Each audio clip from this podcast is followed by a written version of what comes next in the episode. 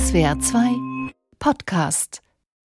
Ich habe ziemlich geschluckt, als ich letzten Sonntag ein Interview mit Timothy Snyder in der Frankfurter Allgemeinen gelesen habe. Die vielgepriesene deutsche Erinnerungskultur Sie hat eine große Lücke, sagt der Yale-Historiker Snyder. Deutschland übersieht die eigene koloniale Tradition in Osteuropa, die, so Snyder, Kontinuitäten hat bis in die Gegenwart. Die Folge? Deutschland nehme seine Verantwortung gegenüber der Ukraine nicht wahr. Es gibt also möglicherweise Dinge nachzuarbeiten in der deutschen Erinnerungskultur. Was geht? Es ist nicht nur Auschwitz, das steht zu Recht im Mittelpunkt beim NS-Gedenken, aber ein paar andere wichtige Aspekte sind darüber vielleicht untergegangen. Hitlers koloniale Haltung zur Ukraine war nie Gegenstand der deutschen Erinnerungspolitik, sagt niemand Geringeres als der zurzeit wahrscheinlich weltweit prominenteste öffentliche Intellektuelle im Hinblick auf diese Frage, Timothy Snyder. Weiter haben wir es verpasst, den Opfern unseres Kolonialismus zuzuhören. Russen, aber gerade auch Ukrainer Ukrainern, Weißrussen, Balten, Polen. Was bleibt, ist ein kolonialer Blick nach Osteuropa und ein ziemlich vorurteilsbeladener Blick auf Osteuropäer, die darüber hinaus in wirtschaftlicher Hinsicht häufig schamlos ausgebeutet werden, polnische Handwerker, rumänische Spargelstecher und ukrainische Prostituierte. Je weiter man nach Osten geht, desto weiter unten landet man in der sozialen Rangfolge. Rassismus gegen Weiße ist ein unterschätztes Massenphänomen in Deutschland, insbesondere gegenüber Osteuropäern. Und das hat mehr mit unserer Geschichte zu tun, als man auf den ersten Blick meinen würde. Darum geht's in diesem Podcast. Ich bin Max Knierim. Hier ist Was geht, was bleibt, der SWR2 Podcast für Zeitgeist, Debatten, Kultur. Hallo. As you will all know, the American frontier empire was built largely by slave labor.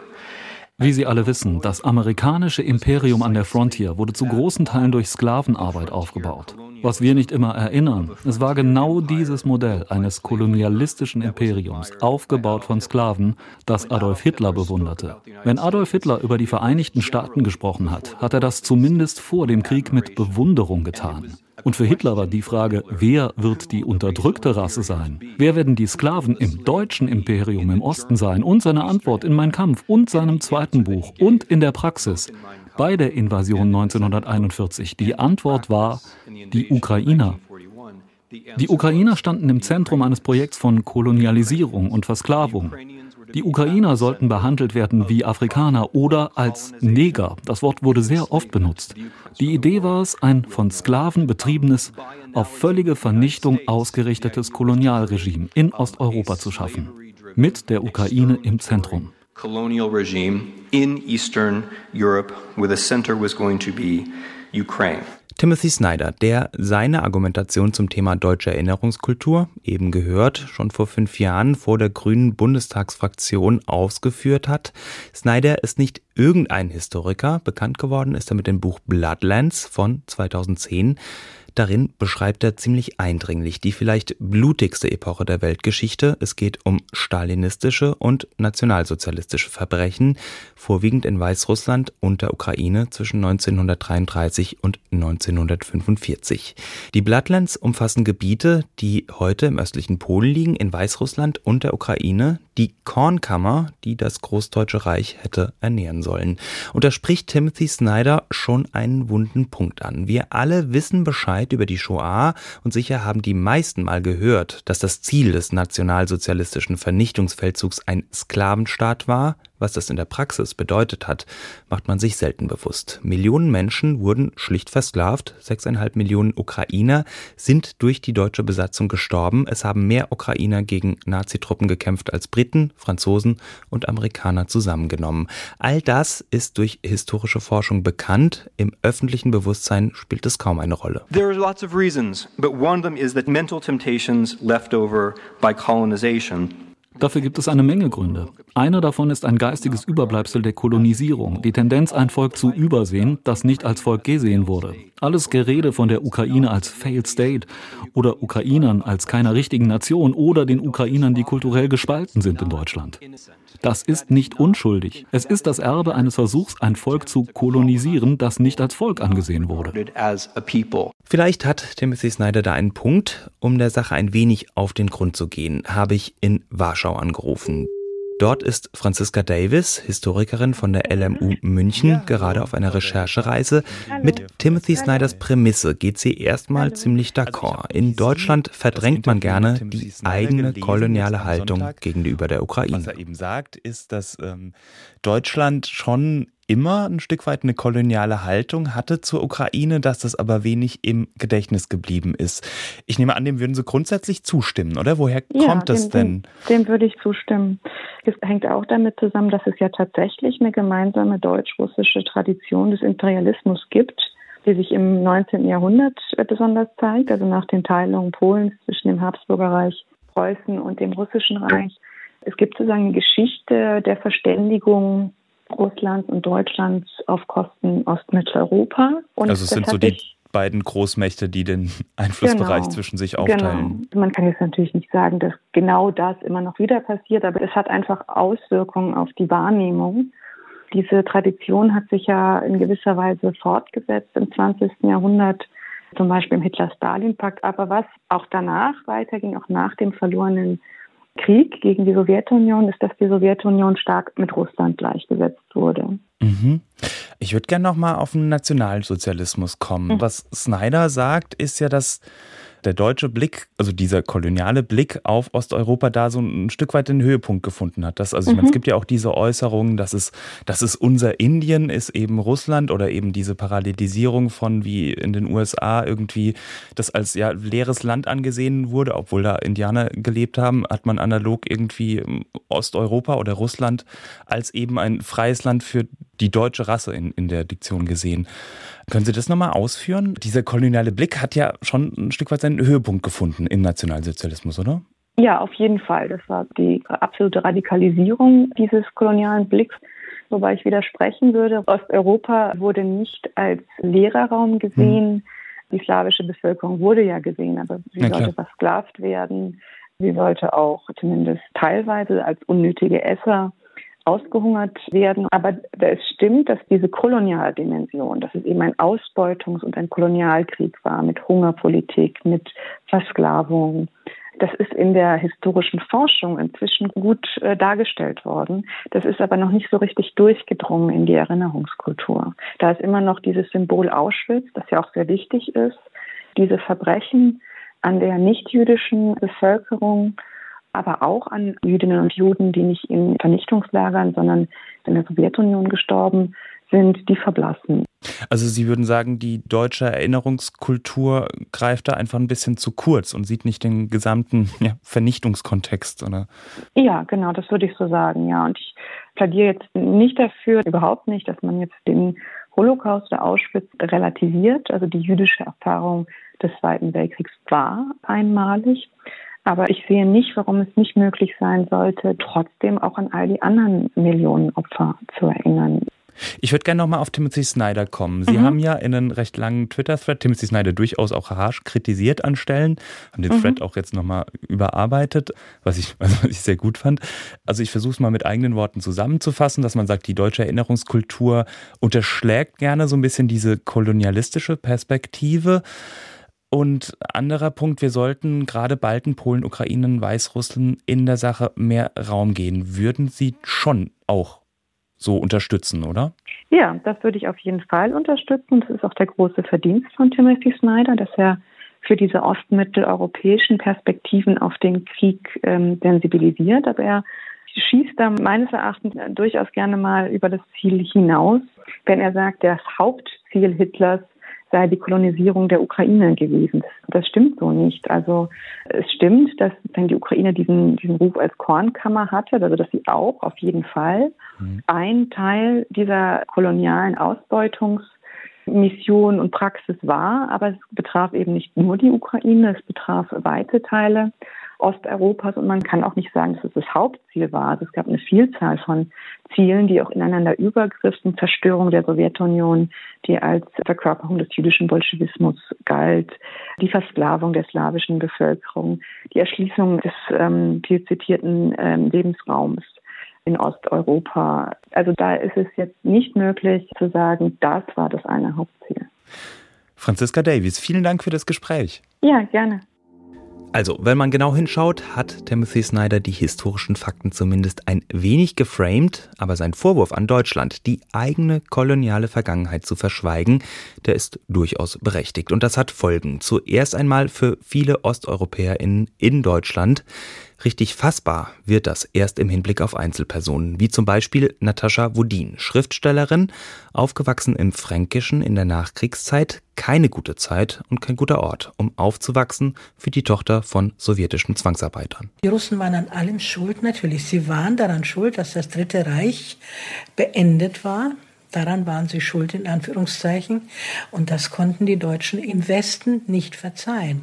Bei ihnen hat ja eine Entnazifizierung stattgefunden. Im Westen war ja davon erstmal gar nichts. Da waren ja, das wissen Sie ja alles, da waren ja alle wieder in ihren alten Ämtern und die ganze Atmosphäre, vermute ich, war noch genauso wie im Dritten Reich. Also die Leute sind ja nicht über Nacht andere geworden. Die haben noch genauso gedacht und genauso gehandelt.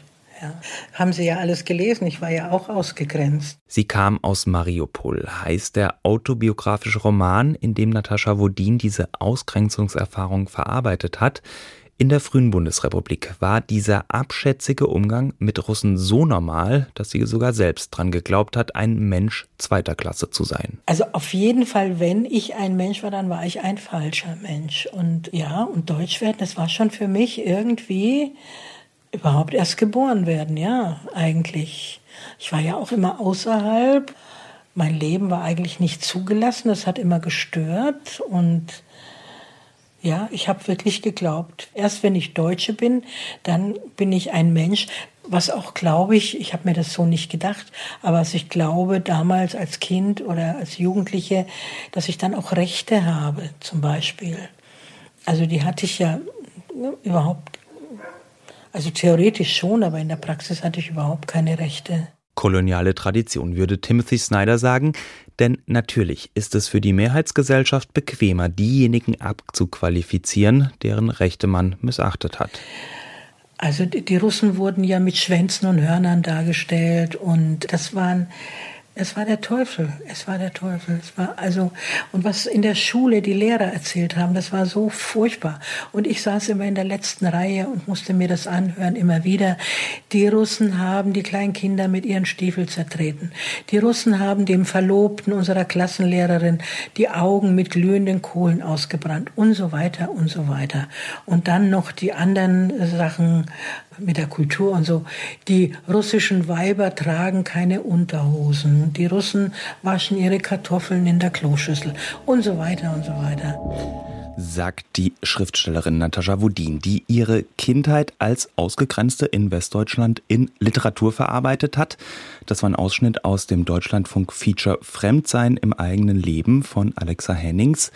Natascha Wodin, Tochter sowjetischer Zwangsarbeiter, wurde als Russin ausgegrenzt. Dabei stammte ihre Familie eigentlich aus der Ukraine, womit wir mitten im Thema sind, denn wir reden über eine oft übersehene koloniale Tradition in Deutschland beim Blick auf Osteuropa und auf Osteuropäer. Das möchte ich ein wenig vertiefen. Und zwar mit Yannis Panagiotidis, Historiker und wissenschaftlicher Direktor am Forschungszentrum für die Geschichte von Transformationen der Uni Wien. Hallo.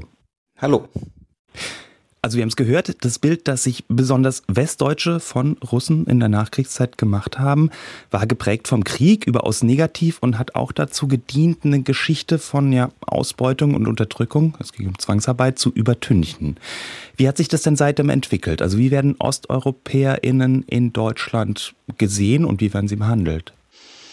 Es ist ähm, eine ganz interessante Geschichte, weil ähm, es ja bis zum Zweiten Weltkrieg tatsächlich einen, ja, einen relativ intensiven Kontakt eigentlich zwischen ähm, Deutschland und Osteuropa gab, inklusive all der damit verbundenen äh, Stereotype und Feindbilder. Dieser Kontakt ist dann aufgrund des, des Kalten Krieges, zumindest auf westdeutscher Seite, war das ja war das relativ begrenzt und dann kam eigentlich erst nach 1989 so richtig wieder Bewegung in die Beziehung zu Osteuropa, zu, zu Polen, zur ehemaligen Sowjetunion oder damals noch bestehenden Sowjetunion.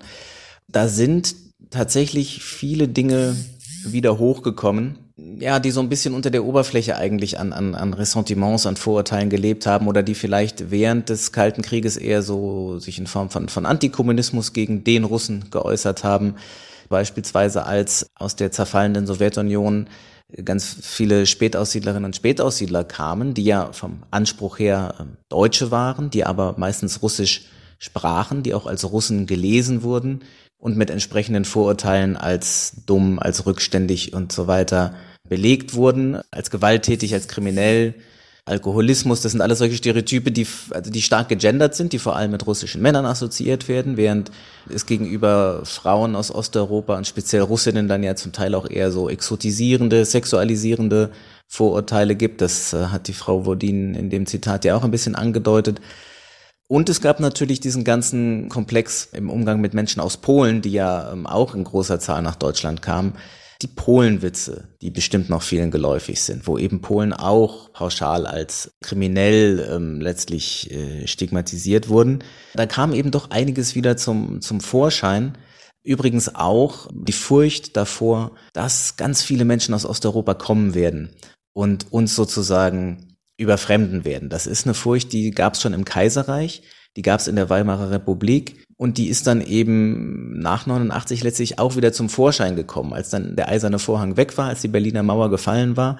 Da war auf einmal die Furcht groß, dass jetzt Millionen von Osteuropäern kommen würden und an unserem Wohlstand teilhaben wollen, was eben dazu führte, dass beispielsweise im Zuge der EU-Osterweiterung die Beitrittsstaaten in Ostmitteleuropa ziemlich lange warten mussten, bis ihre Bürger volle Freizügigkeit hatten. Mhm. Ja, die wirtschaftliche Verquickung ist ja ein interessanter Aspekt. Also ich meine, man denkt so genau, polnische Handwerker, rumänische Spargelstecher, ja, ukrainische Prostituierte, wenn man die Reihe fortsetzen will. Also es sind ja schon vorwiegend Berufe, die man mit Osteuropäern assoziiert oder die Deutschen mit Osteuropäern assoziieren, die relativ weit unten in der, in der sozialen Hackordnung sind. Wenn es einen Rassismus gegen Weiße gibt, richtet er sich dann gegen Osteuropäer? Das würde ich so sagen, ja. Auch in dem äh, Buchprojekt, mit dem ich gerade mit meinem Kollegen Hans-Christian Petersen arbeite, zu Rassismus gegen OsteuropäerInnen, anti-osteuropäischen Rassismus, ist das eigentlich ein, ein, zentrales Argument. Das sind Menschen, die werden als weiß gelesen. Also es ist äh, ein Rassismus, der sich nicht am Marker Hautfarbe festmacht, heutzutage sich in einer strukturellen Diskriminierung auf dem Arbeitsmarkt auf äußert, wo die Menschen in den besagten Berufen arbeiten. Die Pflege wäre noch zu nennen, auch wieder stark gegendert. Polnische und ukrainische Frauen in der Pflege, die Männer in den, in den Schlachthöfen, alle auf den Spargelfeldern, also alles schlecht bezahlte Berufe und auch Berufe, wo eben die Gesundheit der dort Arbeitenden relativ nebensächlich erscheint. Ja? Also als in der Corona-Krise zu Beginn ja, die Spargelernte anstand, dann hat man halt die Spargelstecher aus Rumänien extra eingeflogen. Die Schlachthöfe haben weitergearbeitet, trotz Corona-Clustern. Also da gab es keine Rücksicht auf die dort arbeitenden Menschen. Jetzt, wo die, die Flüchtlinge aus der Ukraine kamen, war eben auch äh, die erste Reaktion von manchen, ah, die können doch dann unseren Spargel stechen. Oder äh, bestimmte Fleischfabriken wollten dann auch schon gleich die Neuankömmlinge abgreifen wir reden von Rassismus, da denkt man, also das Beispiel ist ja normalerweise die USA, wo es auch eine Geschichte von ja, Kolonialismus und Sklaverei gibt. Das ist schon eine interessante Parallele. Also dass Deutschland ja auch wirklich eine koloniale Vergangenheit hat in diesen Gebieten, oder? Man muss mit solchen Parallelen natürlich immer sehr genau hinschauen, weil natürlich die Sklaverei in den USA war natürlich nochmal was anderes als die deutsche Geschichte im östlichen Europa. Aber die, die, dieses Stichwort Kolonialismus ist tatsächlich schon sehr erhellend, wenn man auf die, auf die deutsche Geschichte in Osteuropa unter diesem, unter diesem Paradigma schaut. Die Vorstellung von Beherrschung, von Besiedlung, von Minderwertigkeit der dort lebenden Menschen im NS dann eben bis hin zur, ja, zur Versklavung tatsächlich, zur buchstäblichen Versklavung und eben auch Vernichtung der dort lebenden Menschen. Also das wären dann also tatsächlich auch Parallelen, wo man äh, dann eher schauen muss, wie verhält sich beispielsweise dieser deutsche Kolonialismus in Osteuropa zum britischen oder französischen oder anderen ähm, Überseekolonialismus, was ja oft so die historischen Vergleichspunkte sind, wo man natürlich auch genau hinschauen muss, aber wo es durchaus ähm, strukturelle Ähnlichkeiten gibt. Mhm. Und es ist ja immer noch so, dass es eben viele wirtschaftliche Verbindungen gibt. Also ich war jetzt länger nicht mehr in Ungarn, aber ich kann mich erinnern, dass da eigentlich jede Bank zu einem österreichischen Konzern gehört hat. Also ist ja auch eine Tradition, wenn man so will. Und für die Autoindustrie ist Slowenien so ein bisschen die verlängerte billige Werkbank. Scheint da auch in diesen wirtschaftlichen Verquickungen eine koloniale Tradition durch? Was sagt der Transformationsforscher? Ja, der Transformationsforscher ist da vorsichtig mit dem, mit dem, mit dem K-Wort sozusagen, weil es schon andere, also schon politisch ganz andere Machtverhältnisse sind. Also die Staaten von Ostmitteleuropa sind gleichberechtigte Mitglieder der EU mit vollen Stimmrechten, mit allen Vetorechten. Also das wäre tatsächlich mit Kolonialismus sehr unzutreffend beschrieben. Was es aber gibt, sind starke wirtschaftliche Ungleichheiten, Asymmetrien, das auf jeden Fall, wirtschaftliche Abhängigkeiten, aber ich denke, was, was so ein wenig jetzt unabhängig von der Frage, ist das kolonial oder nicht, was da, denke ich, sehr, sehr deutlich wird, ist, dass in so einem System wie der EU, das ja, das ja auf eine liberale Wirtschaftsordnung und auch eine liberale Migrationsordnung ausgelegt ist, dass also die eigentlich erhoffte Konvergenz von Lebensstandards in West und Ost infolge der EU-Osterweiterung und so weiter in der Form tatsächlich nicht stattgefunden hat oder zumindest nicht flächendeckend. Wie könnte man es denn besser machen? Den Umgang mit osteuropäischen Staaten? Das ist natürlich eine, eine, eine schwierige Policy-Frage im Endeffekt. Was im Zusammenhang mit dem Ukraine-Krieg auch sehr deutlich zum Tragen kommt, ist schon ein Bedürfnis, jetzt auf politischer Ebene osteuropäischer und ostmitteleuropäischer Staaten schon gleichwertig behandelt zu werden, auf Augenhöhe behandelt zu werden, vielleicht sogar in manchen Dingen eine Führungsrolle einnehmen zu können, was ja jetzt im Zusammenhang mit dem Ukraine-Krieg äh, oder dem Krieg in der Ukraine auch durchaus passiert. Es ist auch klar, dass das nicht unproblematisch ist, weil sich natürlich dort auch die politischen Verhältnisse, Stichwort Democratic Backsliding und so in einer Art und Weise entwickelt haben, was für die EU vor allem als, als demokratische Gemeinschaft durchaus problematisch ist. Und es gibt halt dieses Problem, das ich angesprochen habe, dass sich in dieser, in dieser liberalen Ordnung die Ungleichheiten tendenziell schwer beseitigen lassen. Die Konvergenz bleibt aus und das sorgt irgendwo dafür, dass es mittelfristig eben auch schwierig sein wird, eine Parität irgendwo herzustellen, auch auf gesellschaftlicher Ebene. Denn was ja jetzt passiert ist, dass in einem massiven Umfang auch Migration aus osteuropäischen Staaten in die, in die westlichen Staaten stattfindet, was idealerweise Ungleichheiten reduzieren könnte, aber faktisch Ungleichheiten auch wieder verstärkt. Und so ohne weiteres gibt es da tatsächlich keinen Ausweg, weil ja natürlich sozusagen eine Rückkehr zu nationalen Protektionismus, den ja manche auch wollen, auch nicht die Lösung sein kann. Also wir bräuchten einen Marshallplan für die Ukraine zum Wiederaufbau auf jeden Fall dann. Sie sind ja auch Historiker und also Ausgangspunkt für mich bei dem Podcast war eben die, dieser Gedanke von Timothy Snyder, der eben sagt, die deutsche Erinnerungskultur hat da eine Lücke. Es wird eben zu wenig differenziert zwischen, sagen wir, Russen und Ukrainern um mal das prominenteste Beispiel zu nehmen. Und wir haben da immer noch, übersehen da unseren eigenen kolonialen Blick, also unsere eigene koloniale Vergangenheit im Blick auf Osteuropa. Würden Sie dem grundsätzlich zustimmen? Grundsätzlich ja. Die Tatsache ist, dass es ein großes Unwissen über die deutsche Geschichte in Osteuropa gibt, über den Vernichtungskrieg im Zweiten Weltkrieg gibt, trotz aller Debatten, die über die Wehrmachtsausstellung und so weiter geführt wurden, ist das insgesamt nicht so präsent. Die Differenzierung fällt in der Tat vielen schwer. Sie haben es genannt, ne? Es sind irgendwie alles Russen in der Wahrnehmung von vielen. Beziehungsweise Russland und die Sowjetunion werden in eins gesetzt, was ja auch etwas ist, was, was, was Russland auch selber betreibt. Ne? Also das ist ja auch sozusagen eine von verschiedenen Seiten betriebene Gleichsetzung, während eben Staaten wie die Ukraine oder die baltischen Staaten ja auch sich von diesem sowjetischen Kontext eben auch einerseits distanzieren, aber andererseits klar sein muss, dass der Zweite Weltkrieg eben gegen die Sowjetunion und nicht nur gegen Russland gekämpft wurde, die Verbrechen an allen Völkern der Sowjetunion äh, begangen wurden und dass eben gerade die Ukraine und Belarus zentrale Schlachtfelder dieses Kriegs waren und eben die Verbrechen des Generalplan Osts und der Shoah vor allem in diesen Territorien stattfanden. Ich denke, das kann man gar nicht oft genug betonen und ein stärkeres Bewusstsein dafür ähm, würde wahrscheinlich viele öffentliche Wahrnehmungen und auch im Endeffekt die Politik gegenüber den verschiedenen Staaten Osteuropas, Ostmitteleuropas auch verändern. Die wären dann eben nicht nur irgendwie so ähm, zwischen Staaten, zwischen Deutschland und Russland sozusagen, zwischen geopolitischen Blöcken, sondern tatsächlich eigensinnige und eigenmächtige und auch ja legitimerweise souveräne Akteure. Diese Wahrnehmung ist, glaube ich, nicht immer so hundertprozentig da. Janis Panagiotidis, Historiker und wissenschaftlicher Direktor am Forschungszentrum für die Geschichte von Transformation der Uni Wien. Vielen, vielen Dank.